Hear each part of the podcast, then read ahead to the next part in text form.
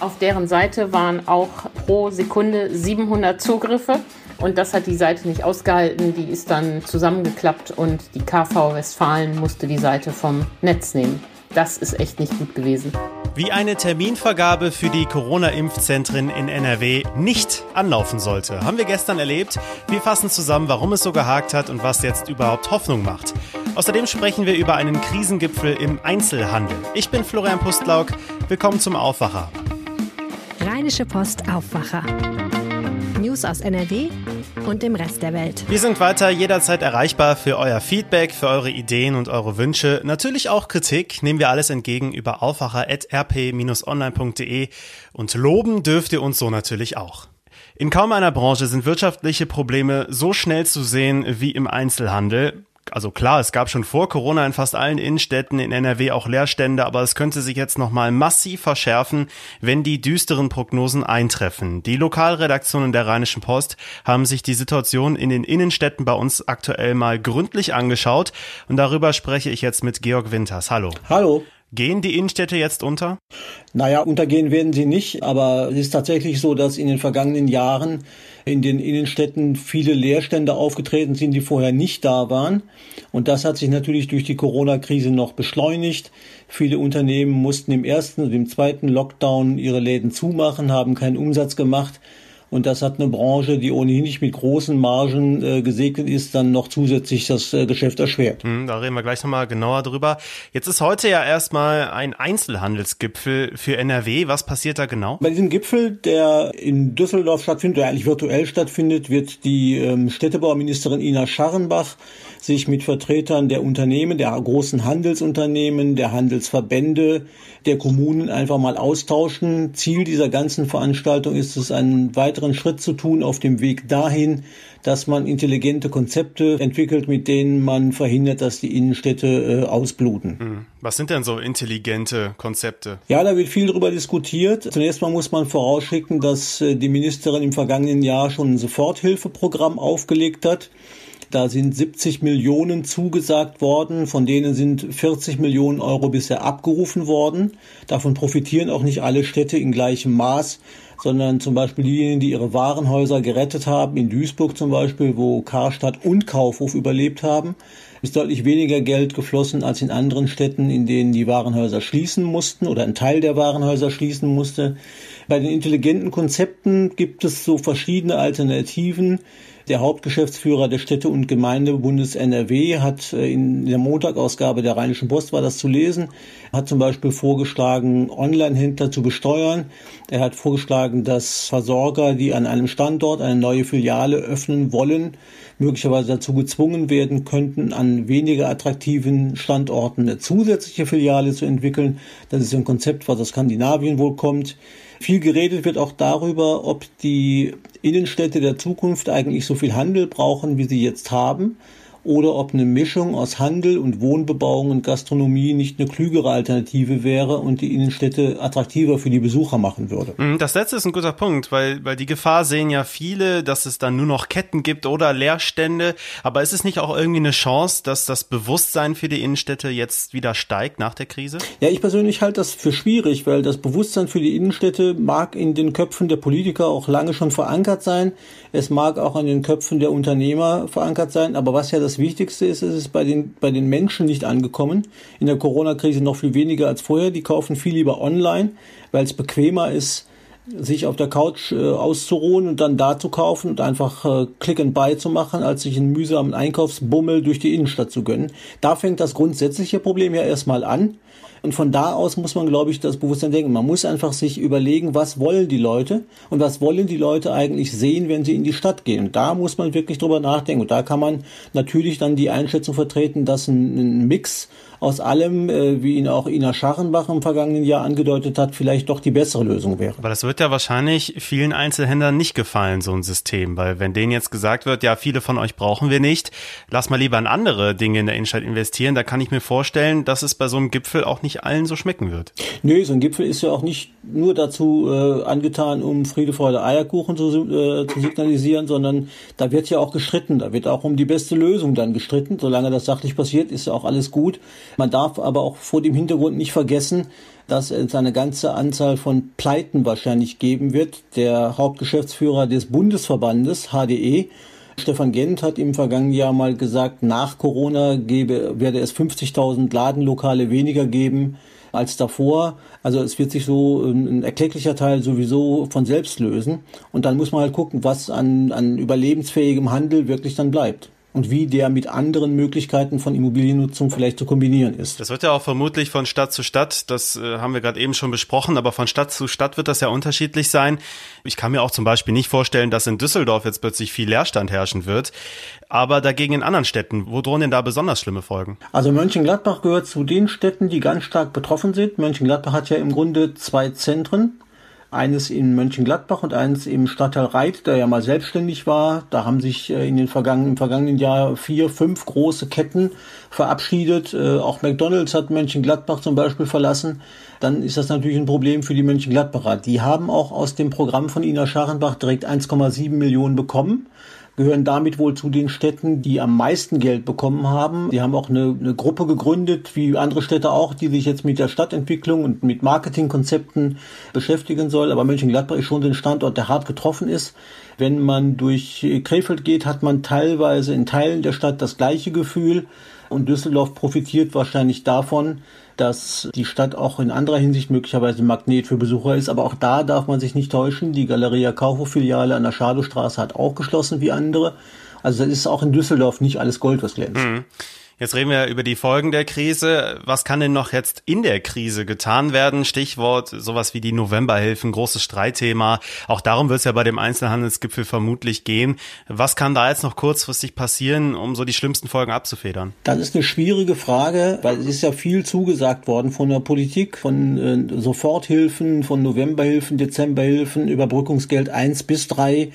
Und das Problem ist ja eigentlich nicht, dass die Konzepte nicht stimmen, sondern dass sie ähm, nicht auf jedes Unternehmen passen und dass vor allen Dingen das Geld nicht schnell genug ankommt. Das ist, glaube ich, die größte Aufgabe für die Politik, dafür zu sorgen, dass die zugesagten Hilfen die Unternehmen möglichst schnell erreichen. Denn wenn das nicht passiert, möglicherweise gehen noch viel mehr Unternehmen unter, als wir uns das im Moment ausmalen können. Vielen Dank für den Besuch im Aufwacher, Georg Winters. Gerne. Bis bald. Jetzt kommen wir zum ersten großen Aufreger in dieser Woche. Na klar, Hunderttausende ältere Menschen in NRW haben auf den gestrigen Tag gewartet. Endlich können Termine in den Corona-Impfzentren vereinbart werden. Doch dann ja, ging gar nichts mehr. Überall im Land. Die Telefonhotline der Kassenärztlichen Vereinigungen waren überlastet und auf der Homepage 116.117.de ging auch nichts mehr. Antje Höning hat diesen turbulenten Tag für die Rheinische Post verfolgt. Hi. Hallo, guten Morgen. Fangen wir erstmal mit einer Überraschung an. NRW-Ministerpräsident Armin Laschet sagte gestern, die Terminvergabe sei gut angelaufen. Wie kommt er denn darauf? ja, das möchte ich auch mal wissen. Davon kann keine Rede sein. Natürlich, man darf jetzt auch nicht das Kind mit dem Bade ausschütten. Das ist ja ein totaler Kraftakt. Aber richtig gut ist das nicht gelaufen. Den ganzen Tag haben uns Leser, User geschrieben, angerufen, angemailt und berichtet, was sie alles für Probleme hatten beim Versuch, einen Termin für sich zu machen. Die Dimensionen, um die es da geht, sind echt schon gewaltig. Alleine in der ersten Stunde haben 250.000 Bürger die Kassenärztliche Vereinigung Westfalen angerufen. Und auf deren Seite waren auch pro Sekunde 700 Zugriffe. Und das hat die Seite nicht ausgehalten. Die ist dann zusammengeklappt und die KV Westfalen musste die Seite vom Netz nehmen. Das ist echt nicht gut gewesen. In Nordrhein lief es ein bisschen besser. Also das ist ja, betrifft ja zum Beispiel auch Düsseldorf und Krefeld und so weiter. Hier haben die eine andere Software. Da ist die Seite nicht dauerhaft in die Knie gegangen, aber auch hier waren natürlich Seite und Callcenter irre belastet. Also ich habe sowas auch noch nicht erlebt. Hm. Es war ja irgendwie schon vorher klar, dass die Leitungen überlastet sein werden. In dieser Dimension ist das aber noch mal eine andere Hausnummer gewesen. Was ist denn da schiefgelaufen in der Vorbereitung? Ich würde sagen, eins war schon mal merkwürdig. Zunächst hatten die geplant, das ohne Online-Seite zu machen. Das war ja schon mal illusorisch. Es war ja gut, dass sie das dann gemacht haben, aber offenbar haben sie die Server nicht groß genug ausgelegt, denn die kassenärztlichen Vereinigungen haben dann später mitgeteilt, man würde mit Hochdruck daran arbeiten, die Kapazitäten zu erhöhen. Und gerade beim Thema Server kann ich das nicht so ganz verstehen. Das war ja tatsächlich so absehbar. Beim Thema hm. Telefonieren ist es tatsächlich so, die Leute können ja nicht nur heute anrufen, sondern auch noch die nächsten Tage. Und das wird sich gewiss entspannen. Und die KV Nordrhein hatte ja auch entsprechend schon appelliert, verteilt euch. Aber wieso man bei dem Server nicht genug hinstellt, über den die Online-Anmeldungen abgewickelt werden, das ist auch mir unverständlich. Hm, es wird also weiter Geduld gebraucht. Welche Gefahren birgt dieser holprige Start ansonsten noch, dieser Terminvergabe? Naja, das für die alten Menschen ist das natürlich schon heute ein nervenaufreibender Tag gewesen. Viele machen sich ja auch Sorgen, ob sie überhaupt einen Termin bekommen. Das haben auch ähm, die kassenärztlichen Vereinigungen sehen das. Und der Chef von Nordrhein, Frank Bergmann, sagt auch immer, macht euch keine Sorgen, irgendwann kriegt ihr einen Termin, ruft morgen nochmal an, übermorgen die nächsten Tage. Das wird auch so sein, aber es zerrt natürlich ziemlich an Nerven und manche könnten dann ja auch sagen, mir reicht's jetzt, ich lasse mich nicht impfen. Und wenn wir die Pandemie wirksam bekämpfen wollen, müssen natürlich vor allen Dingen die Älteren sich alle impfen lassen. Also niemand sollte sich jetzt frustrieren lassen von diesem holprigen Start, sondern es auch morgen oder die nächsten Tage weiter versuchen. Allerdings ist Geduld gefragt, denn das Grundproblem ist ja, dass NRW einfach auch zu wenig Impfstoff hat. Und alleine bis die 80-Jährigen geimpft sein werden, wird es April werden. Und mh, hm, das ist schlecht von der Politik, dass sie das den Leuten nicht ehrlicher gesagt hat. Hm. Es gibt ja jetzt auch sowas wie einen Online-Rechner, der offenbar anzeigt, wann jemand mit einem Termin rechnen kann. Du sagtest gerade schon, ja, könnte im April äh, sein. Das dauert teilweise noch Monate. Wie schätzt du solche Online-Funktionen ein? Lass die Finger davon, würde ich sagen, weil äh, die Informationen, die denen zugrunde liegen, äh, die äh, ändern sich ja sehr schnell und die sind ja im Moment noch so unsicher. Wie gesagt, bis wir die 80-Jährigen und über 80-Jährigen durchgeimpft haben, wird es April werden. Was soll denn der Rechner da verraten? Ja, liebe 70-Jährigen, ihr kommt dann irgendwie ab Juni dran. Genauere Informationen haben die auch nicht. Also mir scheint das fragwürdig zu sein. Da würde ich sagen, lieber auf verlässliche Informationsquellen achten. Die Rechner geben da eine Genauigkeit vor, die zurzeit noch niemand hat, weil man gar nicht weiß, wie sich die Lieferprobleme, die Lieferengpässe und die Zulassungen entwickeln. Ist also nur Clickbait. Kannst du noch irgendwie Optimismus mitgeben? Zum Beispiel, wenn der Hersteller Biontech sagt, wir haben jetzt in Belgien umgebaut, wir können jetzt doppelt so viel produzieren wie vorher. Kann es dann schneller gehen? Mittelfristig werden alle ein Impfangebot bekommen. Das kann man sicher sagen. Wir werden irgendwann die Debatte führen, ob sich auch alle wirklich impfen lassen wollen und warum nicht mehr. Aber die nächsten Wochen werden wir noch Geduld haben. Ende dieser Woche gibt voraussichtlich möglicherweise die EU-Behörde das grüne Licht für AstraZeneca. Das wäre ja dann der dritte Impfstoff. Das wäre ja schon mal super. Das wäre so ein Hoffnungspunkt. Allerdings muss man auch da gleich wieder Wasser in den Wein gießen. Die Ärzte gehen auch davon aus, dass der Impfstoff nicht für Ältere zugelassen wird. Das heißt, der hilft, um etwa Personal zu impfen, der hilft später bei den Jüngeren. Aber für die Älteren brauchen wir jetzt erstmal BioNTech und moderner Impfstoff und davon ein bisschen mehr. Die Politik hat das ja jetzt kapiert und macht da auch Druck, aber das Problem ist nächste Woche nicht gelöst und in drei Wochen auch nicht. Also Geduld haben, aber am Ende werden wir alle, die wollen, eine Impfung bekommen. Vielen Dank für die Infos, Antje Höning. Vielen Dank. Wir blicken auf die Landeshauptstadt. Die aktuellen Nachrichten gibt es jetzt wie immer von meinen Kollegen bei Antenne Düsseldorf. Hallo. Hallo und guten Morgen. Ich bin Philipp Klees und das sind unsere Themen an diesem Dienstag. Die verschärfte Maskenpflicht hatte in den letzten Tagen hier in Düsseldorf für Diskussionen gesorgt. Viele Menschen haben kritisiert, dass sich nicht jeder die teuren FFP2-Masken leisten könne. Stadt und Politik haben darauf reagiert. Inhaber des Düsseldpass bekommen kostenlos fünf FFP2-Masken zugeschickt. Das soll im Laufe der kommenden Woche passieren. Hintergrund seit gestern müssen unter anderem im ÖPNV Geschäfte und Arztpraxen medizinische Masken getragen werden. Weitere Infos dazu, auch wer berechtigt ist, einen Düsselpass zu bekommen, stehen online antennedüsseldorf.de bei bei den Nachrichten. Wohl schon ab Februar können wir zu Hause selber Corona-Schnelltests durchführen. Bisher durfte das nur medizinisches Personal wie Ärzte oder Apotheker.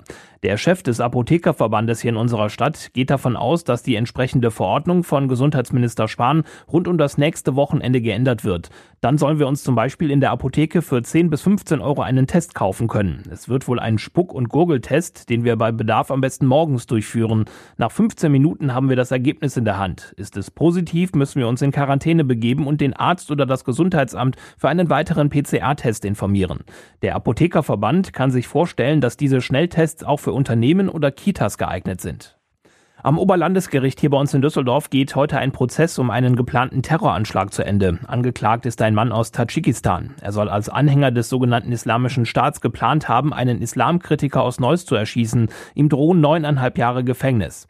Rafsan B. muss sich seit dem Herbst im Hochsicherheitstrakt des Oberlandesgerichts verantworten. Er soll im Frühjahr 2019 gemeinsam mit Komplizen aus Düsseldorf und Wuppertal einen Mordanschlag auf einen Neusser geplant haben, der sich im Videoportal YouTube mehrfach kritisch gegenüber dem Islam geäußert hatte und zum Christentum konvertiert war. Aufgrund von zahlreichen abgehörten Telefonaten waren die Ermittler dem Angeklagten auf die Spur gekommen. Um 11 Uhr soll heute das Urteil verkündet werden. Die DEG macht ihren Fans im Moment sehr viel Spaß. Das Team hat am Abend den sechsten Sieg in Serie eingefahren. Gegen die Eisbären aus Berlin gab es einen 5 zu 3 Heimsieg. Die Mannschaft habe gerade ab dem zweiten Drittel sehr gut gespielt, hat uns Torschütze Tobias Eder gesagt. Wir wussten, dass Berlin, dass die aggressiv kommen. Wir haben am Anfang ein bisschen Schwierigkeiten gehabt, haben uns dann in der Drittelpause gefangen. Und äh, ja, ab dem zweiten Drittel hat es dann viel besser ausgeschaut. Und äh, ja, ich denke, der Sieg geht auch so in Ordnung. Matchwinner bei den Düsseldorfern war einmal mehr Kapitän Alexander Barter, der insgesamt drei Tore geschossen hat. Die anderen Tore erzielten Eder und Jensen. Die DEG hat nun aktuell wie auch Tabellenführer Bremerhaven 21 Punkte nach 10 Spielen auf dem Konto. Morgen spielen beide Mannschaften im Spitzenspiel direkt gegeneinander. Dieses Spiel ist ein Leckerbissen für Fortuna-Fans, auch wenn sie selbst nicht in der Arena in Stockholm sein können. Die Fortuna spielt zum Auftakt der Rückrunde in der zweiten Liga heute Abend gegen den Tabellenführer, den HSV. Die Fortuna liegt aktuell auf dem vierten Platz, könnte mit einem Sieg aber bis auf Platz zwei vorrücken. Fortuna-Trainer Uwe Rösler hat uns auch verraten, wie er sich das Spiel gegen den HSV vorstellt. Wir wollen keinen vollen Schlagabtausch von der ersten Minute. Wir wollen ein kontrolliertes Spiel machen, wo wir gute Umschaltphasen haben, was wir generell sowieso haben werden, aber auch guten Ballbesitz haben. Verzichten muss Rösler vorerst auf Mittelfeldspieler Schinter Appelkamp. Er hat sich im letzten Heimspiel gegen Fürth einen Muskelfaserriss zugezogen und fällt einige Wochen aus. Anpfiff ist heute Abend um halb neun. Wir sind dann wie gehabt live dabei. Die Antenne Düsseldorf Nachrichten nicht nur im Radio und hier im Aufwacher Podcast, sondern jederzeit auch online auf unserer Homepage antennedüsseldorf.de. Und das könnte euch heute auch noch interessieren. Die Corona-Pandemie hat den Arbeitsmarkt und die gesamte Wirtschaft in NRW schwer getroffen. Das hat sich im vergangenen Jahr auch auf die Zahl der Erwerbstätigen ausgewirkt, auch wenn die Hilfspakete und die Kurzarbeit vermutlich viele Arbeitsplätze zumindest vorerst retten konnten.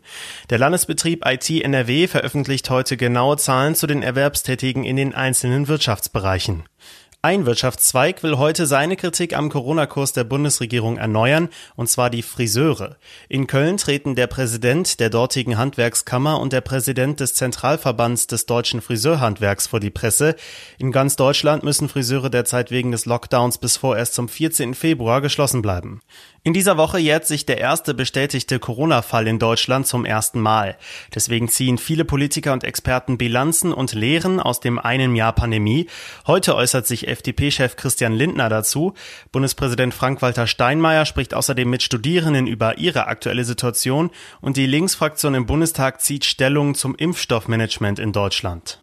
Heute wird das Urteil im Prozess um einen geplanten Mord an einem Islamkritiker aus Neuss erwartet. Der angeklagte Tadjike kommt aus Wuppertal und steht derzeit vor dem Düsseldorfer Oberlandesgericht.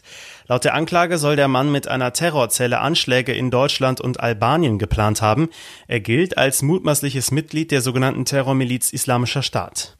Die Kölner Bühnen werden seit 2012 saniert. Heute wird sich Oberbürgermeisterin Henriette Reker mit neuen Details zu den Arbeiten äußern. Reker hatte die ersten Jahre der Sanierung als Zitat Desaster bezeichnet. Eigentlich sollten Oper und Schauspiel schon 2015 wieder eröffnen. Inzwischen ist die Rede von 2023. Die bisher bekannten Kosten haben sich bereits mehr als verdoppelt von veranschlagten 250 Millionen Euro auf rund 563 Millionen Euro. Kommen wir zum Wetter. Es wird ein sehr wechselhafter Tag. Zunächst mit Regen und Schneeregen, in höheren Lagen auch nur Schnee.